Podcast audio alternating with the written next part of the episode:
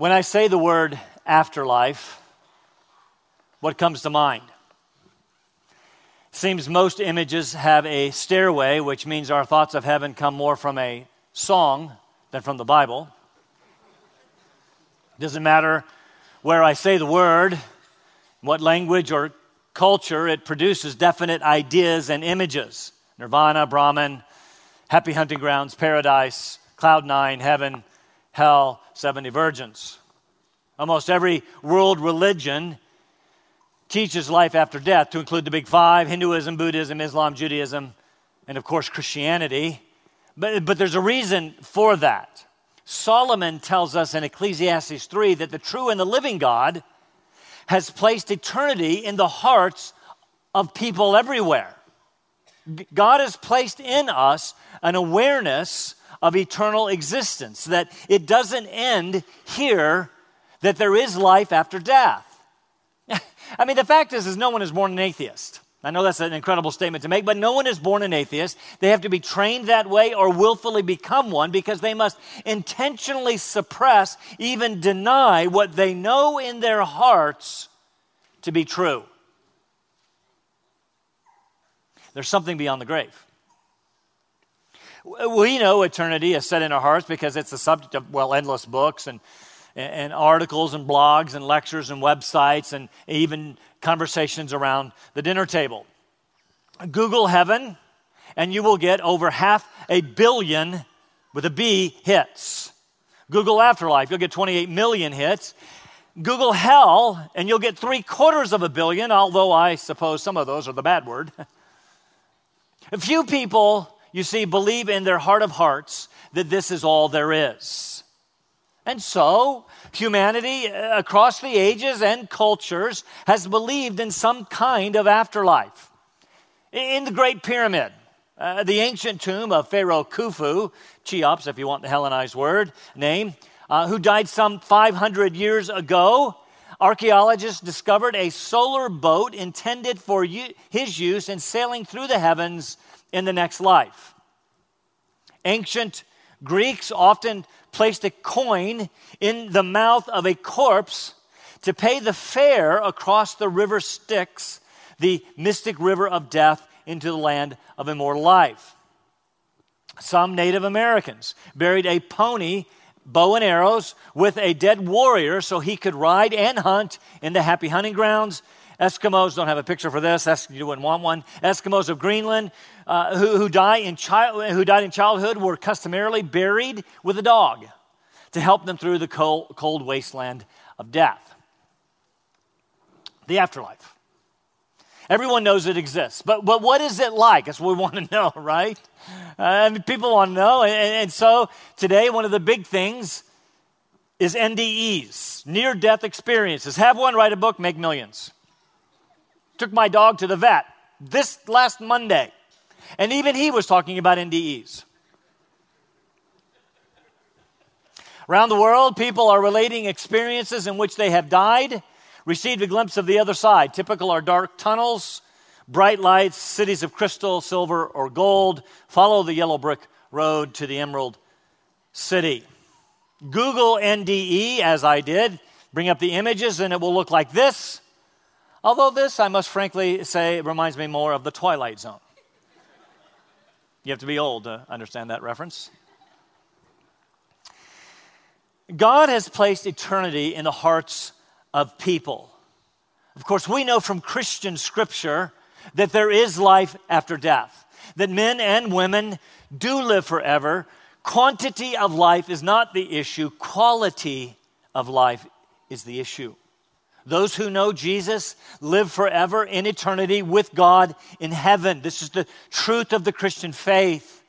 Those who don't live in eternal conscious torment. As Christians, we understand that, but I would suggest that even our ideas and images of heaven are somewhat skewed or tainted.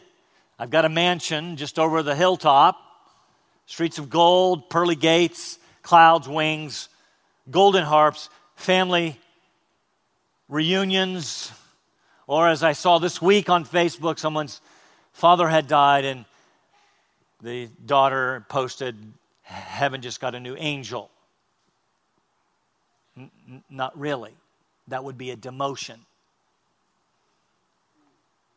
Angels are messengers, servants of God. We who know Jesus are sons and daughters of God.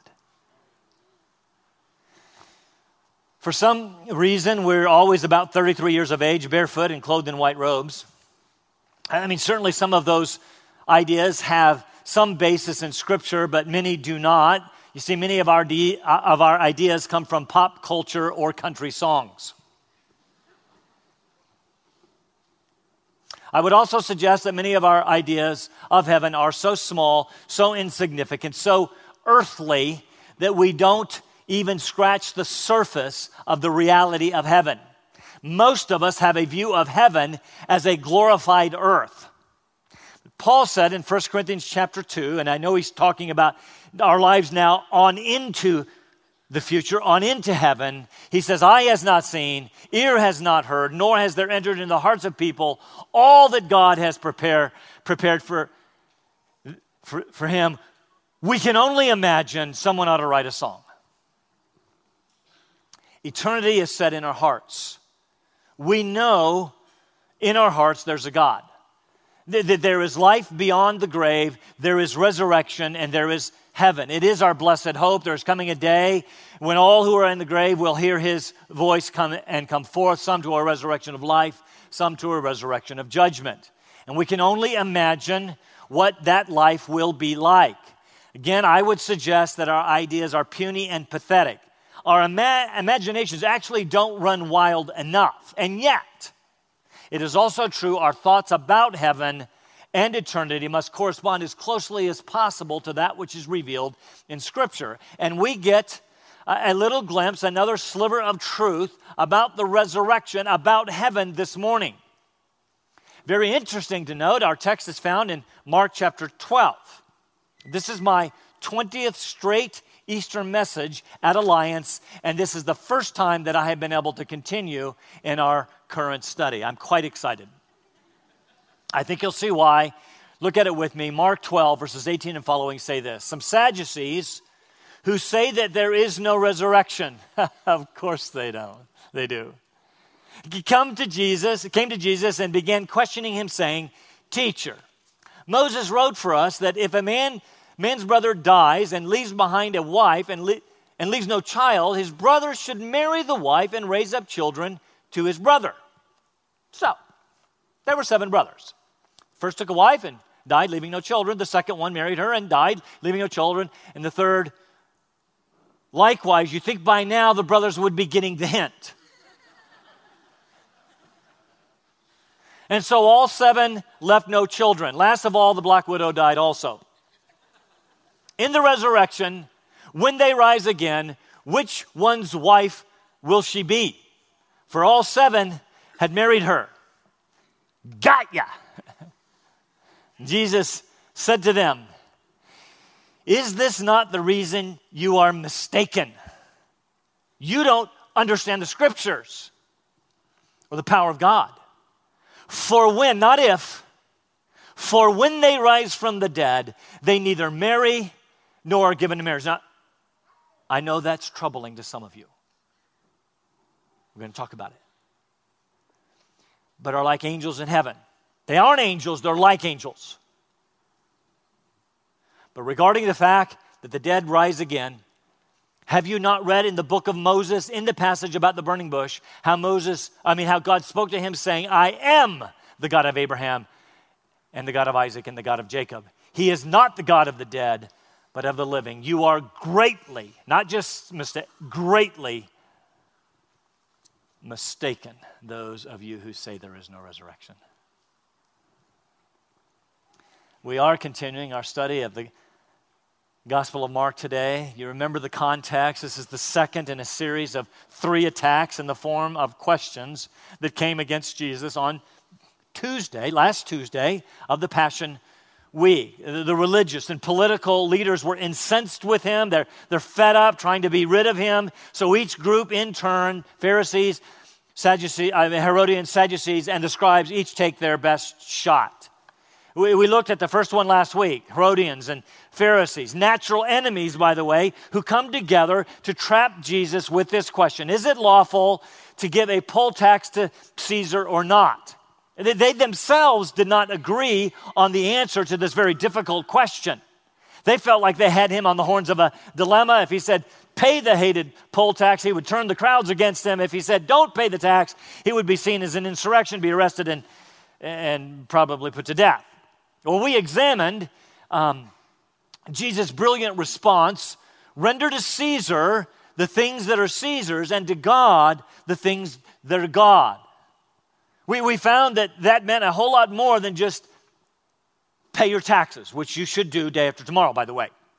It, it meant render or give back to Caesar that which bears his image. Remember, he held up the coin? That which bears his image, and render to God that which bears his. Pharisees and Herodians are amazed. They had no answer for his response, so they go away speechless, which leads to this second group, the second attack we just read a moment ago. This one comes from the Sadducees. Look at them in just a moment. Let me give you the outline of our text. Uh, th- we're going to look at this week's opponents, Sadducees, verse 18. Then we're going to look at the Sadducees' attack, verses 19 to 23. We'll see them take their best shot and fail. And then we'll see Jesus' answer, which is both, frankly, amazing let's be honest, troubling. Parts we don't like. But I think you will. I hope you will. You better, Jesus said it, when we get to the end. Start with that first one. Who are the Sadducees? And understanding them will help understand their specific attack. At this time, there were primarily four religious political groups in Palestine. First, most numerous, were the Pharisees Pharisees, we met them last week. They were the religious conservatives who accepted the entire Old Testament as well as the oral traditions, the, the tradition of the elders that had arisen through the years. They believed in things like heaven and hell, angels and spirits, and a future resurrection, as do we. And, but we, we, we remember they were also the legalists. They had invented their own system of keeping the law of Moses, which they felt made them and them alone acceptable to God. Next were the Essenes. They were the religious hermits of the day. They spent much of their time copying the Old Testament, for which we are actually thankful. You see, it was a group of Essenes living in, at Qumran in the northwest shore of the Dead Sea that, that, that copied the scripture and kept preserved for us the scripture in what we call the Dead Sea Scrolls. There was a third group, they were called the Zealots. These were the political activists. We might even call them terrorists. They were violently opposed to Roman occupation. They often rebelled against Rome. They were the ones, for example, who started the rebellion in 66 AD, which would result in the fall of Jerusalem in 70 AD. The fourth group is the one that we're interested in today it's the Sadducees. These were the, the, the priestly aristocracy uh, few in number. They were, they, they were rich and well educated, and they were proud that they were the few, the rich and the educated. I mean, this was one arrogant bunch of people.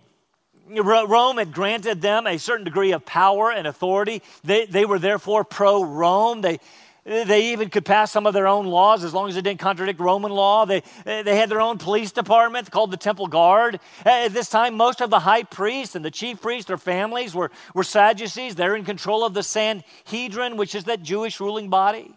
What is significant, however, for our purposes today that relate to this question was their theology. They were the religious liberals of the day, meaning this. While they accepted the Pentateuch, that is the first five books of the Old Testament, the Torah, that which was written by Moses, they were skeptical. Actually, that's an understatement. They, they did not accept the rest of the Old Testament. They denied the oral tradition of the Pharisees, which made them arch enemies of the Pharisees. They're always fighting. They denied just about anything spiritual or supernatural. They, they denied angels and demons and heaven and hell and the resurrection and, and, and the future afterlife. Does that sound familiar? All that mattered to them was the here and now. You only live once, you only go around once. G- go for the gusto, right? I mean, does that sound familiar? Since there was no life after death, no answering to God, no future judgment, no rewards, no punishments, Live however you want. And they did. Primarily Epicurean in philosophy, which means they lived for present pleasures and, and powers, these priests, nothing spiritual about them. It was all about control and wealth for them. Much of their wealth at this time came from their control of the temple, that, that is, from the money changers and the sacrifices that were sold at the temple. You see, they received a kickback from that entire system. I think about that. The day before this, on, on Monday, Jesus had driven out the money changers and those selling sacrifices. This was Passover week. This, this was the week of their, uh, that they made most of their profits. Think Black Friday. And Jesus kicks them out. My father's house should be called a house of prayer. You've made it into a den of robbers. This, the, the, the, the, Sadducees were infuriated. Jesus had, had wrecked their economic agenda, and they wanted him out of the way. And they also rightly understood that he came to bring a kingdom that would mean the end of their own. You see, they denied the Messiah. They thought that they themselves, the Sadducees, were the embodiment of the Messiah. So they are quite opposed to this would be rabbi, this Jesus. They seek to discredit him. After all, they were the proud Sadducees, the educated priestly aristocracy. How could a peasant and an unrecognized rabbi hope to stand up against us and our intellectual prowess? How indeed? Well, that brings us to the second point. In verses 19 and following, they see the Sadducees attack. They, they thought they could take care of this little Jesus problem. Uh, like the group before them, they start with their own term of respect, hoping to disarm him a little bit. Teacher, they call him. We have a question about the levirate, Well, I'll explain that in a minute. The levirate marriage and this supposed resurrection. Again, the, the, the idea was to ask a question that would prove absurd and prove this whole resurrection thing to be a stuff of, the stuff of myth.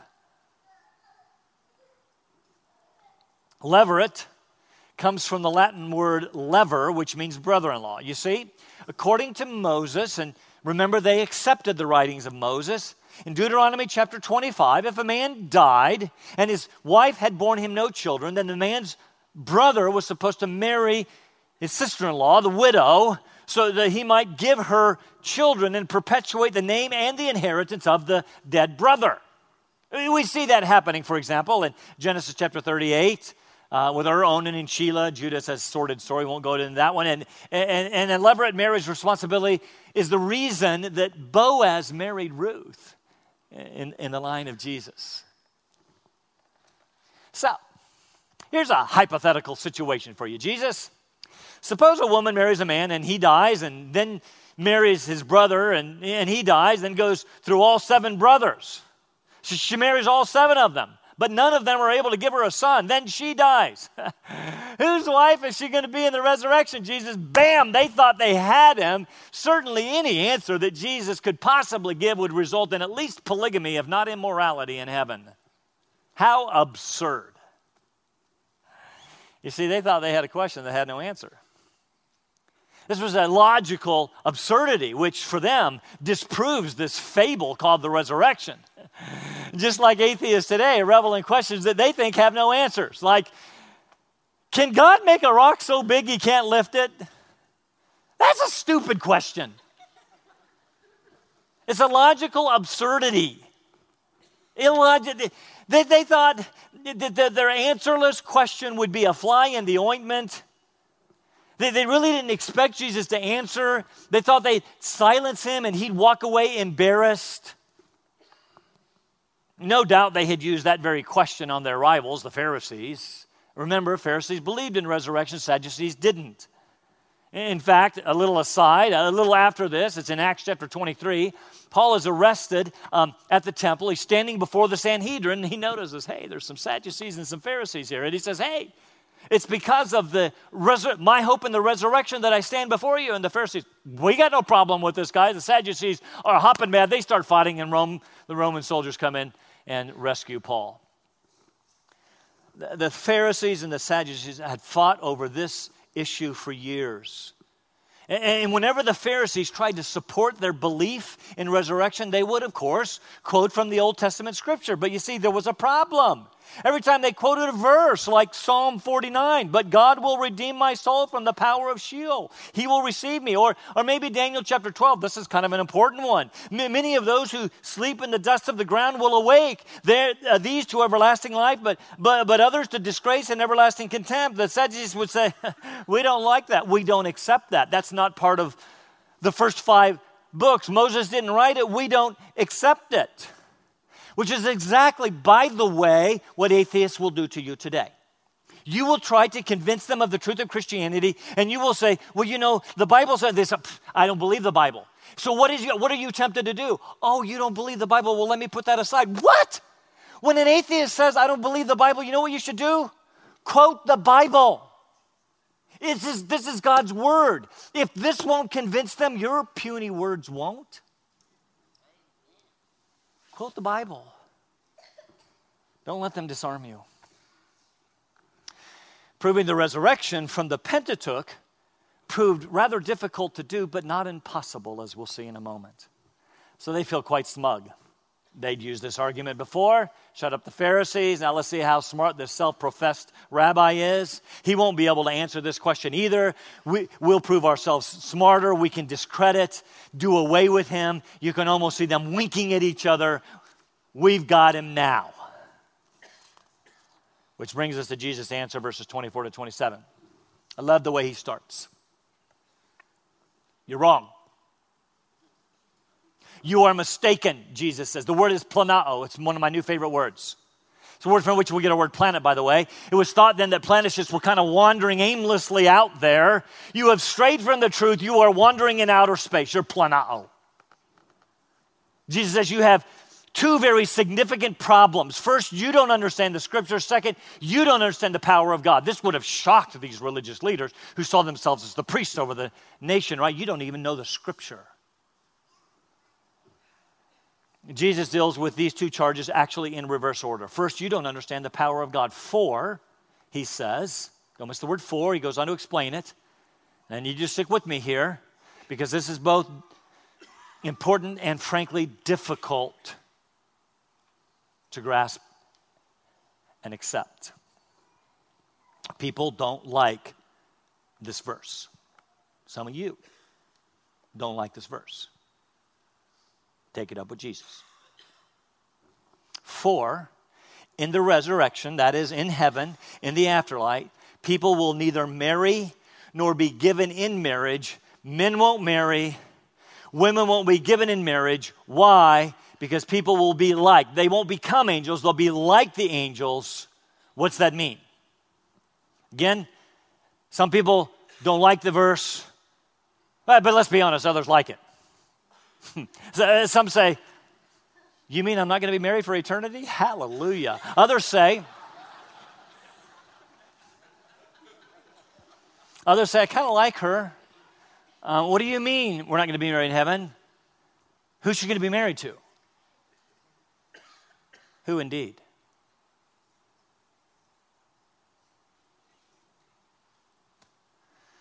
What does it mean? Some say in heaven we will be genderless like the angels. There, there will be neither male nor female, so there will be no marriage in heaven. While it is true that there will be no marriage, he does not imply here that we will be genderless. Rather, what he is saying is there will be no mar- marriage, by the way, is for twofold reason. For number one, for it's important that we understand this, for procreation and for companionship. Both of those are addressed in heaven. No marriage in heaven because the sexual relationship will be unnecessary, because in heaven there will be no procreation because there's no need for it. We will live forever. We'll live forever. Sorry, no 70 virgins either. Say, but what if, what if you have a good marriage? I mean, I, I just got to tell you, I have a great one. She's not here. She'll be here in the next service. I'm not saying that for brownie points. Yes, I am. Listen, you people in the second service. You know, every time I say something about my wife, I've said this to you before, you can't wait to see her coming in third service and then you get her. Now get her and tell her that I said we had a great marriage. I want like there are 500, 600 people. I want you to tell, I want 500 people as she's walking in. Scott said you have a great marriage.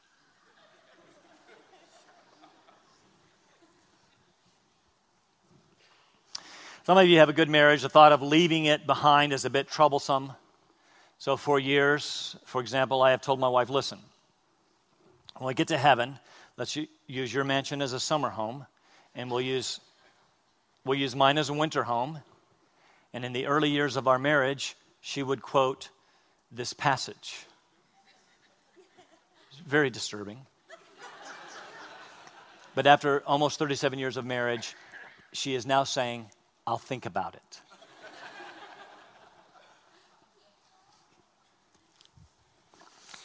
even if you don't have a good marriage, even if your marriage has ended in disaster, there can always be hope for a good marriage in heaven, right? I mean, we didn't do it right here. Maybe we'll get it right there.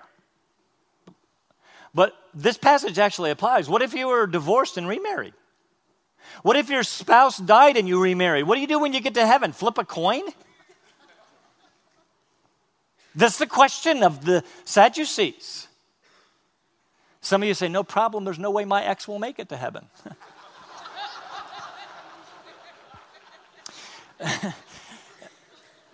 Jesus says there will be no marriage in heaven. What does this mean? Some, by the way, have tried to explain this away, saying, no, you're not going to be married or given a marriage because you're already married, and so you'll, you'll be married to who you're already married to. But that would not have answered the question. It still would have been a problem. That's not what Jesus says. And we are married in heaven together as the bride of Christ. Okay, so no marriage in heaven, what does it mean? I want to remind you that we tend to look at heaven as a glorified earth, and it is much more. The Sadducees were thinking in earthly categories, that heaven was subject to these earthly categories. And Jesus says, You don't understand the power of God. It is something altogether different. By the power of God, things will be changed. Marriage will be different. Relationships will be different. Our bodies will be different. Paul gives us a great picture of that in that great resurrection chapter in 1 Corinthians 15. And it couldn't be Easter if we didn't look at 1 Corinthians chapter 15 verse 35 but someone will say how are the dead raised and what kind of body do they come in other words paul is answering the question what's it going to be like in the afterlife.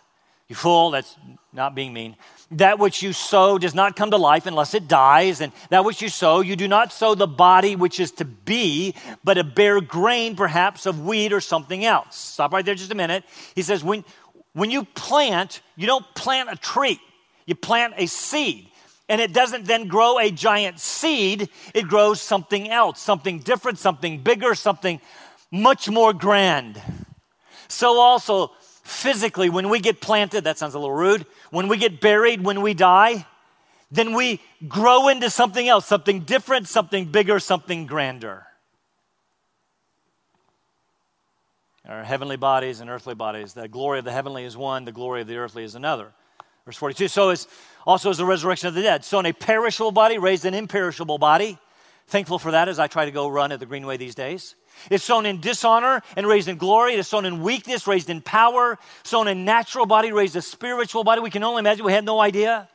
As is the earthly, so also are those who are earthly. And as is the heavenly, so also are those who are heavenly. Just as we have borne the image of the earthly, we will also bear the image of the heavenly. Now, I say this, brothers, sisters, that, that, that flesh and blood cannot inherit the kingdom of God, nor does the perishable inherit the imperishable. Behold, I tell you, mister, this is how it's going to work. We will not all sleep, but we will all be changed. In a moment, in the twinkling of an eye, at the last trump, the trump will sound, the dead will be raised imperishable, and we will be changed. It's going to be different, better, grander, is the point. Jesus says, You don't understand the power of God in the resurrection. You're thinking in earthly categories, but heaven is completely different. A transformation will take place. It'll be something much better than you've ever imagined. So, what about this marriage thing? Let me, because I know you're troubled. So, let me give you a thought, just a thought, but one which most of my commentaries express. I hope to encourage you. I would suggest that what we experience here in marriage is just a seed, a small expression of the intimacy we will enjoy in heaven. And again, I'm not talking about sexual uh, relationships here. I'm talking about intimacy. I'm talking about oneness, closeness that is supposed to exist in the marriage relationship. Remember what I said? The two purposes of marriage relationship are for procreation. Don't need it. We live forever. and for companionship. Exactly. What we experience here is just a seed. What we will experience there will be the full blown capacity, something completely different and altogether wonderful. I believe that the capacity we have to be intimate with one person on earth, our spouses, is just a seed. Our capacities will be dramatically expanded in heaven such that we can enjoy intimate relationships with one another, in fact, with everyone. Can you imagine? We're family. There will be no loneliness. There will only be fullness of relationship. What we enjoy now is just a seed. Then we won't need marriage because of the fullness of relationship that will be experienced between all of us. Hallelujah. You'll even like me. The point is, our thoughts are too small when it comes to heaven. Sadducees, you don't get it because the resurrection doesn't fit into your logical thought processes. Puny as they are, you dismiss it. And by doing so, you demonstrate you don't understand. You're trying to apply physical, temporary realities to spiritual, eternal realities. You can't do that. You cannot begin to imagine what God has prepared. Not only do you not understand the power of God, lastly, I'm out of time, you don't understand the scripture. He proves it in verses 26 and 27. You want a verse, Sadducees? Here's one for you. Right out of uh, Moses, right out of Exodus 3, one of your very favorite verses. God said, I am the God of Abraham, the God of Isaac, and the God of Jacob. This means two very significant things. First, notice the present tense. When God said uh, uh these words to Moses, Abraham, Isaac, and Jacob were dead. But he does not say, I was their God. He says, I am their God. I, I, I, am their God because they are still alive. He is not the God of the dead, is he? No, he is a God of the living. Abraham, Isaac, and Jacob. Second, God made an everlasting covenant with these patriarchs and their descendants. How can it be everlasting if one of the parties to this eternal covenant is no more? No everlasting covenant is with eternal sons and daughters of God. There's your verse, Sadducees, right out of Moses. And they walk away like everyone else, defeated. Matthew tells us the crowds were amazed. They knew about this ongoing battle between the Sadducees and the Pharisees. No one had ever been able to answer the question. No one had ever been able to give the Sadducees a verse. Jesus did. And the crowds watched in amazement at these well educated, aristocratic, arrogant, think, I want to say this gently, think atheists walk away speechless. There's no beating this guy, at least not in a fair fight. So, my question for you as we close is this What ha- have you done with that nagging question in your heart that you have not successfully been able to suppress, what are you going to do about the fact of the afterlife? You know it exists, there can be no denying it. God has placed eternity in your hearts. You know it's there. Try as you might, you cannot get rid of it. You seek to, want to live for yourself, deny any responsibility and accountability to the Creator. You refuse to believe it, believe it since God and heaven don't fit into your finite understandings of the universe. And in your great intellect, you can say, I don't get it. It seems logically absurd. It must therefore not be true. What are you doing? What are you going to do with the nagging eternity that God has put in your heart? And for most of us who are Christians, be encouraged. The resurrection is a fact. When they are raised from the dead, Jesus says. We serve a living God who is our source of life in this life and the life to come. Jesus confirms it. It's coming. And, and, the heaven that awaits us is not a glorified earth. It is far better than anything that we can imagine. Eye has not seen, ear has not heard, nor has entered into the hearts of, the, of people what God has prepared for those who love him. Even so, come quickly, Lord Jesus. Let's stand for prayer.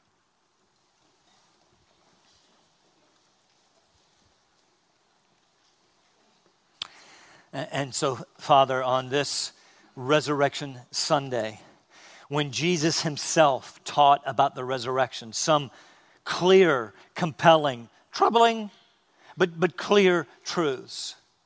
We celebrate that he himself believed in resurrection because he himself was raised from the dead, becoming the first fruits of those who believe in him. We celebrate in Christ's name. Amen.